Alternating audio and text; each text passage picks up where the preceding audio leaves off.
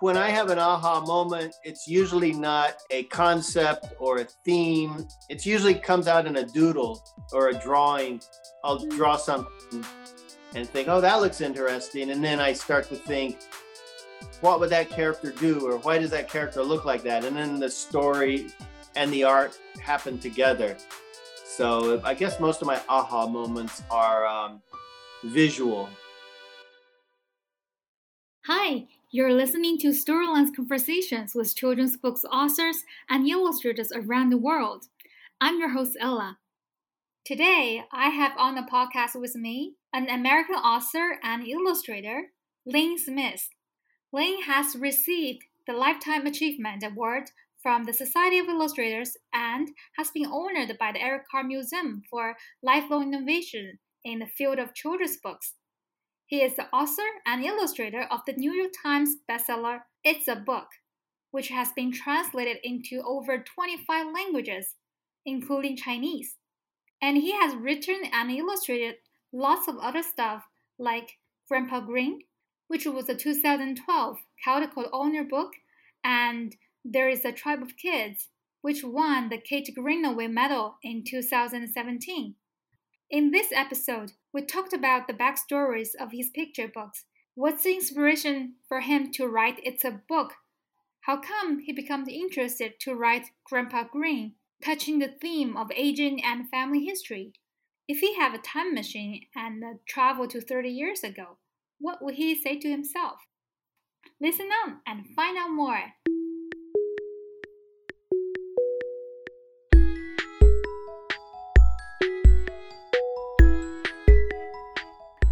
Everybody out there. This is Lane Smith from Connecticut, USA. Hi, Lane. Uh, it's so great to have you on the show. And as a matter of fact, I think many Chinese readers may know you because we have many of your books translated into Chinese already, like It's a Book, Grandpa Green, A Perfect Day, etc. Uh, have you seen some of the Chinese editions? Yes, and I'm always impressed. Um, I guess because people are working on computers digitally, but I'm always impressed how they can translate the type design into another language and it's still very faithful to the original. I love I love the way the Chinese editions look. Okay. Uh, as a matter of fact, you are two times Caldecott Award winner, and uh, you have also won the Kate Greenaway Awards and many other awards. But I remember in one of your interviews, you said when you were a kid, you were a late late bloomer. Did you know you were a late bloomer as a kid, or that was something that, in retrospect, when you look back, you thought you were a late bloomer? I think over time, I came to realize this. I always just, I knew I was shy. So I would be always embarrassed, for instance, to show the teacher any of my personal stories or to show that I could play a musical instrument. And I would usually wait till the last day and then I would show it to the teacher and he or she would say, Wow, you know, these stories are great. Why didn't you show it to me earlier? And so I was sort of shy, but also I think the late bloomer part, it, it's taken me a long time to understand things. Like right now, I'm 62 years old, but I feel like I'm doing my best artwork and my best writing now. Some people, you know, they get out of college and they're just amazing, and their first book is sensational. But me, it's just, it's been a slow process of getting better with each book and getting a little better with each book. And so I'm just, yeah, I'm just a late bloomer, or maybe I'm just kind of stupid. I think that's an understatement. um, I think the good thing is that you are always evolving and improving throughout your career. Did, did you like drawing as a child?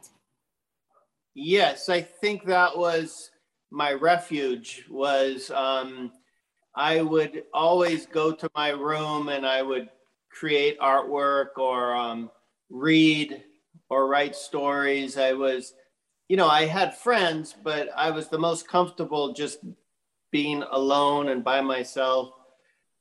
I never really knew that you could do that for your career. Mm-hmm. So I was very fortunate that I had an uncle who looked at my drawings and you know said, "Hey, you're really good," and that was a uh, a revelation to me. I was probably ten years old, and then when I was in high school, my high school art teacher told me, you know, you should go to art college. So I think it's, um, yeah, that's it's worked out for me for someone being sort of a recluse and being a little shy and like and like to work on my own. That I turned out to be a writer and illustrator of children's books because, you know, you you just live in your own imagination all day long. Yeah, maybe uh, that's the power of an introvert because uh, you don't get your energy from outside. You get energy from from within, from your imaginations and the interior world that you created for yourself. Actually, before you become author and illustrator, you had you, you were a freelancer illustrator and you also did uh, many other works uh, like you draw for the magazines and you even worked for the Disney like you said in your FAQ. But it was uh, very unusual. You you didn't. Why didn't you draw for Disney? You was a custodian for for them. Yes, I um. Instead, you're right. Instead of drawing for Disney, I went to work at Disneyland as a custodial host, which is a janitor picking up trash and sweeping up around Sleeping Beauty's castle and the Haunted Mansion. that was I love that job. It was a great job. But that was when I was still in art school. And then um, years later, when I got out of art school, I actually worked on some Disney projects. So that was a, kind of a nice uh, circle. Mm-hmm. um, now you have worked in this industry for over 30 years, I think. Um, yes what are some of the changes you've seen in picture book industry over the past years? Well, when I first started, most of the books were they were pretty straightforward. You know, there were good books and bad books, but they were they all sort of followed a, a standard template in a way. And um, when Jon Scieszka and I did the Stinky Cheese Man and the true story of the three little pigs, that was, I guess, a little unusual for the time because they looked really weird and the stories were pretty odd. But now, if you go into a bookstore, most of the books are beautiful and stylized and weird in the best possible way. And um, I think with the advent of the internet, people can go online and they can look at the years and years and years of children's books and they could find discover their favorite authors and illustrators instantly you know when i was young i would have to go i would find a used book at a tag sale or in a library and i would discover some artist i had never heard of and it would you know it was a great inspiration but now you could with a click of you know the mouse you could just access every book that's ever been published and I think as a result, the books that are coming out now are fantastic. I think the books, there were some great books in the 60s by people like Maurice Sendak. And then in the 70s, you had people like Chris Van Allsburg doing the Polar Express, and you had Dr. Seuss, but not like it is now, where you go in a bookstore and there are just dozens and dozens of fantastic books done by young people. It's very heartening to see all the amazing books that are out there. I love I love all the new kids that are doing books now. Yes, indeed. There are a lot more choices nowadays, and uh, the, the standards for good books are, are more diverse. Um, and yeah. I think like uh, for all of your books, they're all somehow different because you were very creative. You always try different techniques like uh, oil paint, uh, collage, and all kinds of new steps you're trying that um, so what do you think is important to remain creative well in my case, I think I'm just um, restless. I always, half of the fun is exploring. So if I get a manuscript or if I've written a manuscript, uh, it sort of begs to have a different look. Like Grandpa Green was all topiaries and plants and bushes. So I experimented a lot with different paint techniques to get a mottled look that looked like leaves. And, um, you know, and then I might do another book that probably you need more of a realistic approach. So I might do pen and ink. And I just, that's half the fun for me is just uh, playing with a lot of different paints and pencils and inks. And I understand that not everyone does that. A lot of people have a specific style that you see in their books for me, I think all my books look like my books because they all have texture and um, similar shapes. But uh, I, I, yeah, I guess you could tell that I'm exploring a lot in every book. Sometimes I'll use sandpaper and I'll sand the paint off, and sometimes I'll spray it with a varnish that'll make the paint drip, and that's just fun for me. Yeah, so what I heard is that you play around and you also always try different things. Just now we talked something about your background and your creative process. Now we can start talking about the books that you've created. Here are actually several books that I would like to discuss with you. Um, okay. uh, let's start from it's a book. This is a book that talks about the traditional book and the computer. It's a very interesting book, um, hmm. it, and it has also been translated into Chinese. Where did you get the inspiration to to write this book? I think I was trying to just do something funny, and it's always good to do contrasts. And I would see my nieces and my nephews on their iPads and their Kindles, and I would always be sitting there with an old paper book.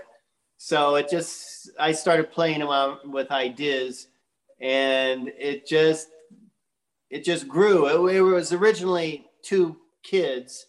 And then I thought, oh, I'm, I enjoy drawing and painting animals more. So I made the one, you know, a donkey, a jackass, and one a big monkey. And then the mouse idea I think came later. you know, he has a mouse. He has a real mouse, and yeah, uh, I think I was just trying to be funny, and I, I, you know, it's been translated into so many languages, so uh, I guess that was a good theme to stumble on.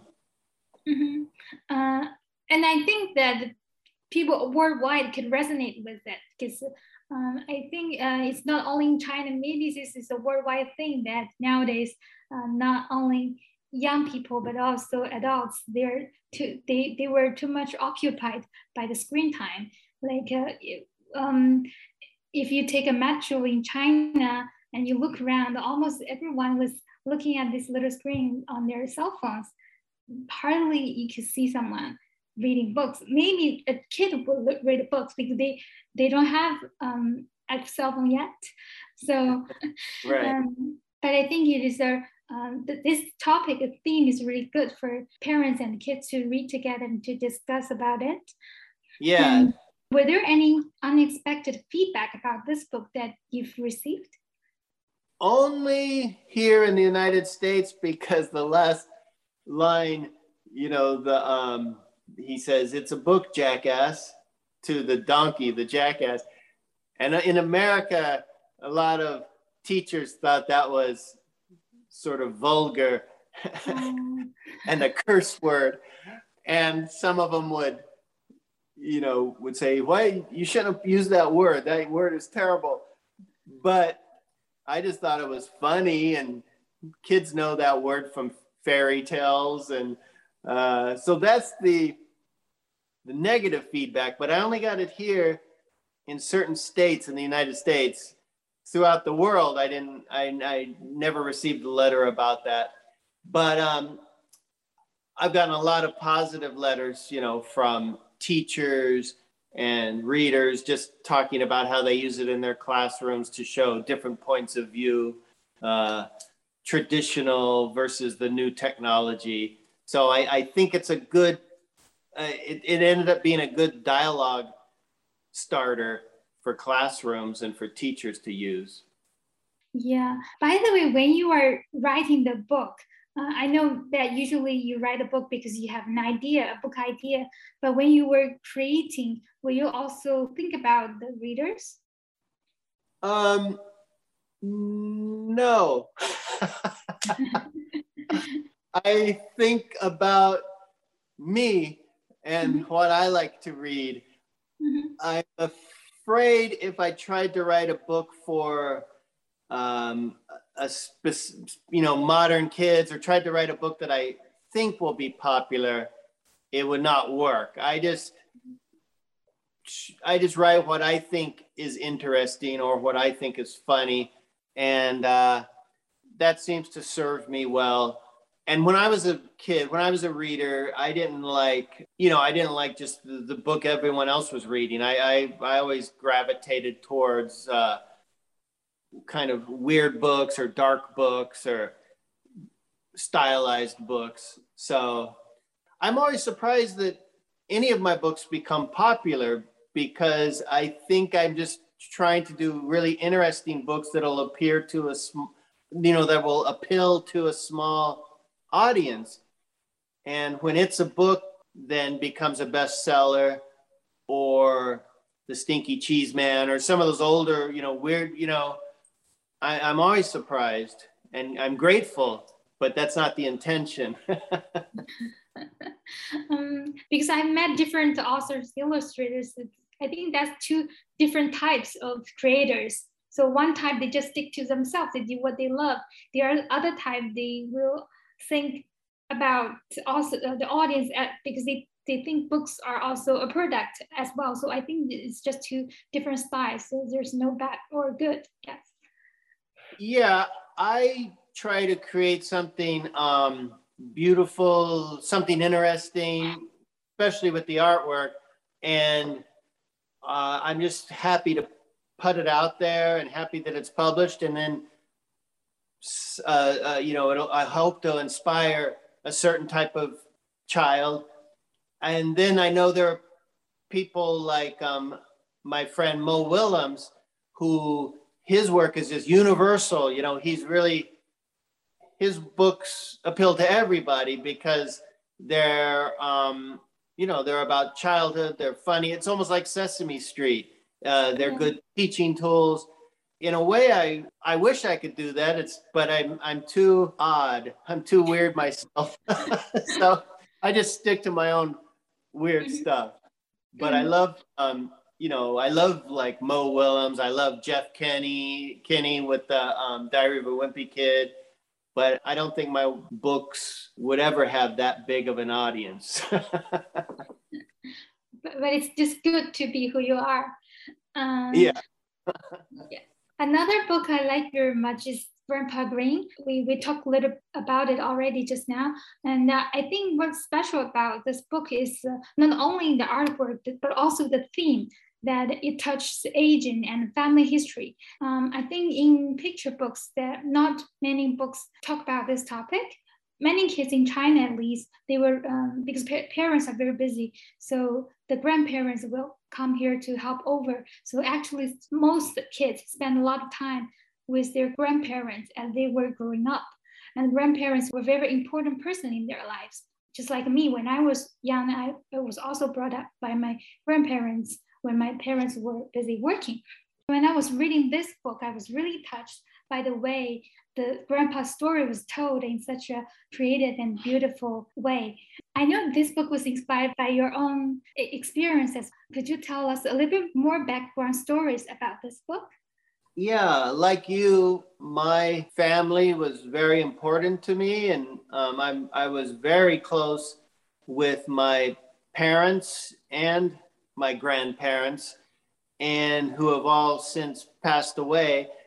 But um, I wanted to do because sometimes too I'll look at myself in the mirror or I'll do something and it's it reminds me of something my mom would have done or my grandfather would have done and so I was interested in that thread of generations and I wanted to do a book that showed someone's entire life and the life that he's passing on to the next generation. So I thought about how I could do it and the way traditionally I think the way one would do it would they would show a scrapbook or um, or old sepia photos.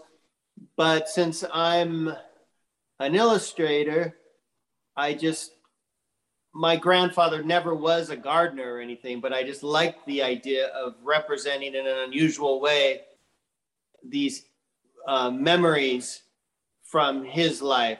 So to do it as topiaries and to do it as trees and bushes just seemed a natural for me, even though that was complete fiction and completely made up. But it's a visual medium, so that's that's that's how I decided to illustrate it, and it made it more fun for me and more interesting, and you know, as for paint for paintings.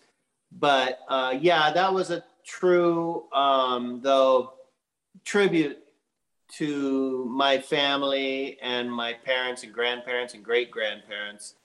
So I'm glad that you know you have in in your culture it's the same tradition to take care of our grandparents and you know make them a part of our lives. And so that's kind of what i was trying to get. And that was it's funny because it's a complete opposite of it's a book which is funny this one's very sentimental but um, in the same way kind of had this universal appeal um, throughout the world where it's been in many different languages so i'm proud of that book too Mm. If, if you looked at both, you might say, wait, the same guy did both of these? yeah, that, that, that might happen, yes, because the styles are very different. Um, when I was reading this book, there's one line, it, it wrote uh, that grandpa, uh, he forgot many things so at first look, I, I think that was kind of normal because when people get old, they might forget things. I think it's normal. But and then I read some reviews that said that, that this might relate to Alzheimer's. So I wasn't sure if, if this is intentional or you just wrote that line.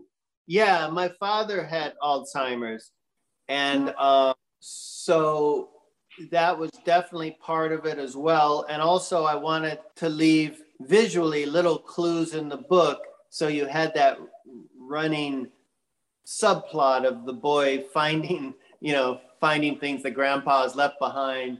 And so he's following in his footsteps, collecting these things. But yeah, that was very intentional to, it could work either way as just a forgetful older person. But in my mind, I was thinking of Alzheimer's. Mm. The way you tell is in a very beautiful way. Oh, thank you. Your most recent book is uh, a book that you work with uh, Jory John, and actually you have worked uh, several books about an animal's problem. This one is a cat problems, and right. the next year are at giraffe problems and penguin problems. Uh, how do you like these three books? Because um, I think they are somehow similar in terms in terms of the theme, because it's all about problem that animal have, but that problem can also be a problem that a kid or or anybody could could encounter. Yeah, I love working with Jory. He's a really sweet guy, but he's also hilarious. And I didn't know he was going to keep writing more. I just thought, you know, we were just going to do penguin problems. and I thought that was a funny book. Uh, and then he did giraffe problems. And I thought, oh, okay, I'll do that. But I said, no more, you know, no more. But then he said, well, I want to do, I was thinking about cats. And I said, oh, okay, I'm definitely, I definitely want to do it because I have cats and he has cats. And even though now it's, I guess a lot of reviewers aren't really reviewing it because they just think it's a sequel, but that's my favorite of all the books of the three books, the cat problems books, because what Jory wrote was so true to the nature of a cat. And um, my own cat, Lulu, I would I would watch her and I would draw her. So she was the inspiration for the artwork. And I really love um, I love the way the book turned out, and um, it's my favorite. So now I'm thinking, I hope he does do another one, maybe a dog, you know, maybe puppy problems or something. But usually don't like to do sequels or do, you know, a series of books. But in this case, I've loved working on them because all three are so different probably because of their environments. You know, you've got the Antarctic for penguin problems, and then the giraffe book. Uh, we were able to use a lot of um, sort of African um, patterns on the clothes and things, and the different animal stripes. Uh, and then cat problems. My favorite one is just is just so much fun drawing all those different cat poses. yeah. When i when i was looking at these pictures it, it seems like a, a real cat is moving in front of me. I can totally yeah. And my wife who does all the design you know on i love that you know she she made the typography on the front cover all scratched up like a cat had scratched oh. it. Yeah yes indeed. Um, uh, of, of these three animals, uh, were there one that you could relate to? Uh, well, probably the penguin. I think uh, that seems to be the simplest of the books. It was just one little guy in one big environment, almost like a silent comedy like you might see in a Charlie Chaplin or a Buster Keaton movie. He's just walking. And that's the way I feel. I, I live in the woods in Connecticut, but I also spend a lot of my time in New York. And um, in a way, I feel more anonymous in New York because you're just, you know, you're one person. There's millions of people around you, but no one, no one pays any attention to you. And it's kind of like that penguin with hundreds of other penguins that look just like him. yeah, um, uh, and I I think I could relate to the the giraffe because uh, the giraffe doesn't like its neck, and I think for me there's some part of myself I don't like, and uh, uh, and surprisingly someone else said, "Oh, I love that one. It's cute. I wish I could have." And then I said, mm, "Wow." So um, I think that the kids could really relate to those themes in, in picture books. Um, so, uh, and recently we were also studying on the social emotional values of picture books on kids. Were there any books that you think as you were growing up that has a big influence on you? For example, trust yourself better or ignite some inner part of yourself? Well, Ella, I'm old so when I, when I, was a little kid, I didn't I didn't really have kids books. Oh, oh, oh. it's funny because I'm so uh, envious and jealous of kids today because they have so many books and so many, like you say, that could where they could find themselves in the book. You know, like Harry Potter and you know. but when I was a kid. Uh, I would go to the library and I would check out books, but the only books we really had were, you know, like Dr. Seuss books. Um, but I grew out of I I remember reading some kids' books when I was younger, but I pretty early on I started reading comic books and then uh, you know regular book books. So if I were a kid today, uh, it would be a different story because there are so many great books about diversity and inclusivity and um, so uh, yeah i can't think of any. That's probably why i stay inside all day long. But i think in uh, in, in in that way that means you don't have to read lots of great books to become very creative person well it might be that's the only option. Uh, if you can't do anything else or you don't interact well in an office environment, I didn't have a lot of options. It was kind of like, well, I guess I'll sit here and draw pictures all day. so thank goodness that worked out. Mm-hmm. It, it might be hard to say because the, the the art artists when they have inspiration. Sometimes the inspiration just come to them. Um, but were there any uh, your recent aha moment that you could share with us? Um, let me see. Well, it's funny. I have a book coming out next year, and I think it's the best book I've ever done. I wrote it and illustrated it, and it's usually I struggle for a long time with the story. I change lines around, and I put the ending where the beginning was, and this and that.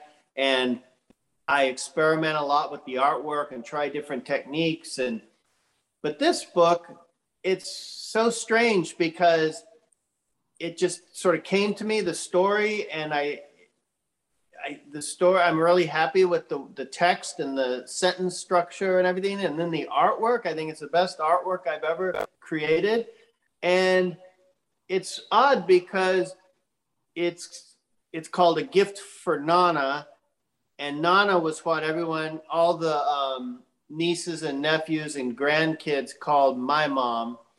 And I think, you know, somehow her spirit came through me and it's, I made, it's all about rabbits. Nana and I turned her into a rabbit, but I think I was just somehow channeling her spirit into this book. It sounds corny, but I love it. It's, it's, I'm like, if I got hit by a bus tomorrow and I died, I'd be happy that that would be my last book that everyone saw because it turned out really well.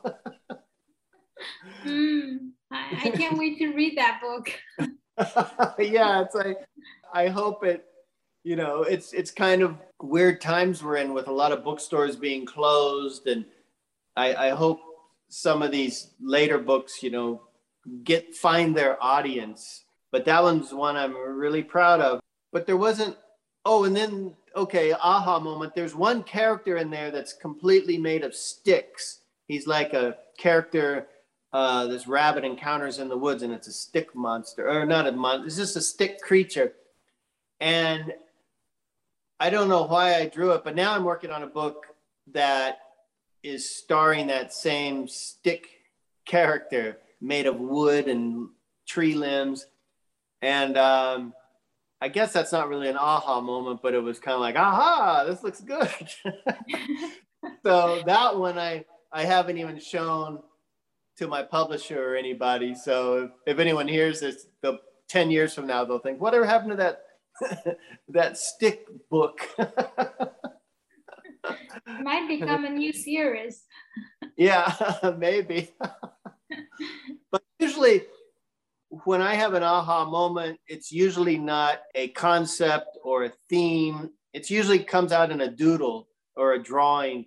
I'll mm-hmm. draw something and think, oh, that looks interesting. And then I start to think, what would that character do? Or why does that character look like that? And then the story and the art happen together. So I guess most of my aha moments are um, visual. Mm. That, that's interesting. I think most of my aha moments were, comes when I lie on the bed, when I was about to sleep, or or the next day when I woke up from a dream. Sometimes something that I that I was thinking for a long time, and I I could have a um, very good results after a good night's sleep. well, that's interesting because um, I a lot of times will come up with a, a line, a text, uh, you know, a sentence in a book when I'm driving. And I think it's probably like when you're in bed, it's, um, I think, well, I'm, I'm in a, I don't, because my mind is free because I'm in a car and I know I can't do any work. So I have nothing on my mind. And then just something, you know, pops into my head. So I think most of the day, my mind is working overtime and it's muddled and I'm thinking of 10 things at once and scribbling stuff down. And I mean, that's another thing about being a children's book creator. It's, it's the best job in the world, but it's also a bit of a curse because you can never shut your mind off. You know, you're just, everything is an idea, everything you see and and then you have to try to work it out and you write it all out and you draw it and and a lot of times it doesn't work out you know and then you try to make it work and it still doesn't work out and then you have to finally just put it in a drawer somewhere or throw it away. But um it's kind of i'm there's never a moment when i'm not thinking of you know oh that would make a good kids book oh that would make so it's it's exhausting. mm, yeah, that that makes the this job very very challenging as well. yeah, but rewarding too because then when you finally actually make the book, there's mm-hmm. the best feeling in the world to maybe one day see a kid, you know, reading your book. Mm-hmm. And I used to be very shy about that. Now I, I go up to the kid and say, "Hey, do you like that book? I made that book." yeah, that's pretty cool. yeah. Have you read any books to kids recently? No. Uh, uh, Jory and I have read Cat Problems, uh, but it's been, you know, on Zoom. It's just been. Oh, a, oh yeah, yeah, yeah. Yeah. yeah, it's, it's because of pandemic. Mm, yeah, but even yeah, but even before the pandemic, um, I'm it's I'm kind of embarrassed to speak in front of kids. You know, I uh, it's I always love it when I do a book with someone else because then I can let them read the book, and then I make an you know make an occasional joke or maybe draw a picture, but uh, I I'm still since I was a little kid. It's I I'm I get stage fright, you know. So I'm mm-hmm. not. Um, no, I haven't. that's that's terrible because, for instance, Jon Scieszka, who I did many books with, you know, he's terrific. You know, he's he's he was a teacher, so he's so great. He could get up there and make jokes and run into the audience and does all you know does different voices. He's he's really wonderful. Um, but not me. I'm too too shy. I like I like the um, you know these pandemic because I can wear a mask. uh, how how about you? Who what other um, authors and illustrators do you particularly like?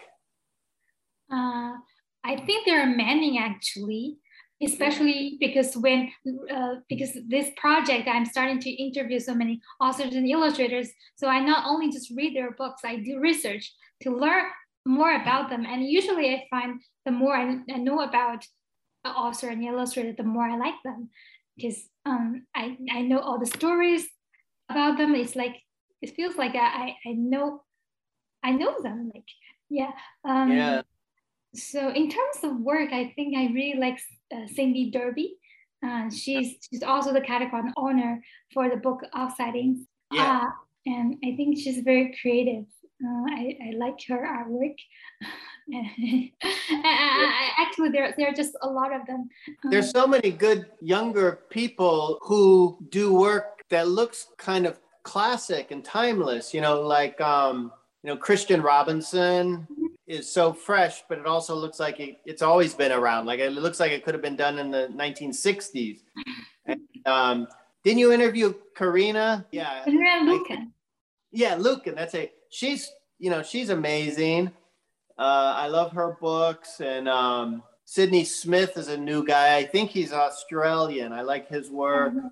My friend Bob Shea, who does funny books, he's great he's good. And then there are people that have been around a little longer who are still doing great stuff, like um, Laurie Keller and um, Kadir Nelson, and you know, there's just uh, it's a good time. There's oh, Amy Timberlake is a, a new writer. She did a couple of books with that Jon Klassen illustrated, uh, Skunk and Badger, mm-hmm. and she has out a, a, sequel to that, and I read that. Uh, I don't think it's supposed to. Oh yeah, it is out. I got an early copy. it, the, the, the, the sequel, Egg Marks the Spot, is as good as the first one. So there's so many great people doing books out there. I know I'm like you. I, it's soon as we hang up, I'll I'll go to my shelf and I'll think, oh, you know, I forgot about. Oh yeah, Sergio Ruzzier, he's great. So many good people. Such a good time for books. Yeah, yeah, indeed. I think it's uh, the book books flourish every year, uh, like nowadays, and uh, as a reader, sometimes it's hard to pick which book to read. There's so many endless books for you, waiting for you to read.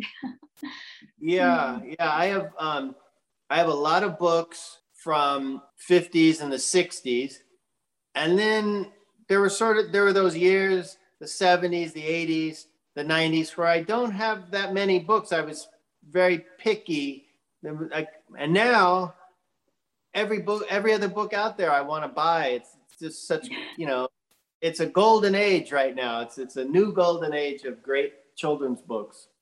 Mm-hmm. I know we cannot travel to the past, but if there's a time machine that you can go back to, say 20 or 30 years ago, um, what would you say to your younger self? um, yeah, that's a good question. well, I guess I would say because I would probably go back in time and I would be at a little desk drawing and I would tell myself that someday you're going to be able to do that every single day. You're going to be an artist. So don't worry about it. because I think the whole time you're doing, even until just a few years ago, I kept thinking this could all end tomorrow, you know, or uh, my luck could run out. But I've been able to draw my entire life, and it's been such a blessing. But I, have always worried that it could end any day now. So I think I'd go back and just say, you get to do what you love more than anything, and you get to do it every single day. And uh, yeah. And then I would say, and believe it or not, one day you will get married. oh. yeah. Those would be two two good things. okay. I didn't know that was something that would bother you as a young man. well, you know, I, I don't I never went on a date in high school or anything. And then one day I moved to New York and I I met this amazing woman Molly Leach, and we've been married 35 years. And wow. she, I've worked with her on every single book, you know, because she does all the design and the typography and all that. And uh, we, you know, it's just been a great collaboration all these years. So I might throw that one in too. that would that would blow my mind as a kid. yeah, it, it's really amazing. Yeah. Um, so my one last question: uh, if you could give young uh, some kids some uh, some uh, advice on writing or illustrating, what would you tell them? Probably what they've heard before, which is to read everything you can and to um, you know, reading really does make you a better writer and to just know what everyone has done before and what's out there. But then I've also said this before, but just don't give up um, when when you get to the point where you start submitting your work. I'm not sure what the process is today, but when I started, you know, you would uh, you didn't really need an agent back then, but you would mail your book to a lot of different publishers and um, your book dummy, you know, your your manuscript. And in my case with Jon Scieszka, you know, we mailed out the true story, of the Three Little Pigs, to everybody, and no one no one wanted to publish it, and uh, we just kind of hung in there. I imagine today it must be a little tough because it used to be if you got a meeting with an editor, you know, you'd look right at them and it was harder for them to tell you to get out. now you probably just send it on the computer and it's, you know, they're probably a lot more discerning, you know, just like, yeah, this is good, but it's not great, you know, and then they just reject it. So, but you know, there, there's going to be someone out there that shares your sensibility. There's going to be an editor who likes your work, and that's exactly what happened to us. Um, after so many people, and now looking back, I think all the people that rejected some of our early books it wasn't that they thought they were bad or anything. It was just they didn't know how to sell them or didn't think there would be an audience for them. So just kind of hang in there. Although I guess if you're you you really are bad, maybe that's not such good advice. Keep trying to sell your book for 10 years and it's really bad. That's probably not a good. so I don't know. I'm not a good person to tell advice to. I never, I never know what to say to people. Yeah. What do you say? Do you have something you you tell them? Um, I would say that don't think about writing for others. It's just like what you did. I think for me, I think writing for yourself is important. For example, like our project, we cultivate children's writing abilities so not for them to be a writer someday, but it is very important way for them to to communicate with themselves, to express their own voice, own ideas. So I think having this ability is very important. If you think too much about how other people will value you or to think about your work, sometimes too intimidating to start. At least that's true for me. So I think just re- write the way or draw the way that you feel most comfortable with, you feel most relaxed and praise something you are happy about. So if it could make someone else happy, that's um, reward. If it doesn't, at least it flatters yourself, and that's it. That's a really good point, actually, because when I'm asked that question, I immediately think of, you know, wow, how can you get a book published? But that shouldn't even be the end game. It should just maybe you just write or draw for yourself, almost like you're writing in a diary or whatever, if it just makes you feel good, you know, that should be your primary concern. You're right, to express yourself. Um, and then if someone publishes it and other people can relate to it, that's that's just a great bonus. But mm-hmm. that should stop you from um, writing and drawing for yourself even if it's not to get things published too. So, but the best books are the ones that come from someone's personal experience, I think.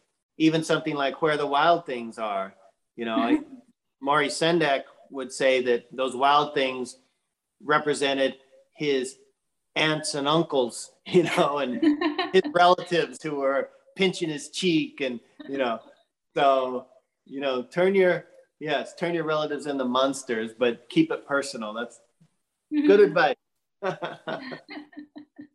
so thank you for your time. Well, thank you, Ella. It's thank great you, to meet you. you. Yeah, it's great to meet you too. So have a nice day. Bye. You too. Bye.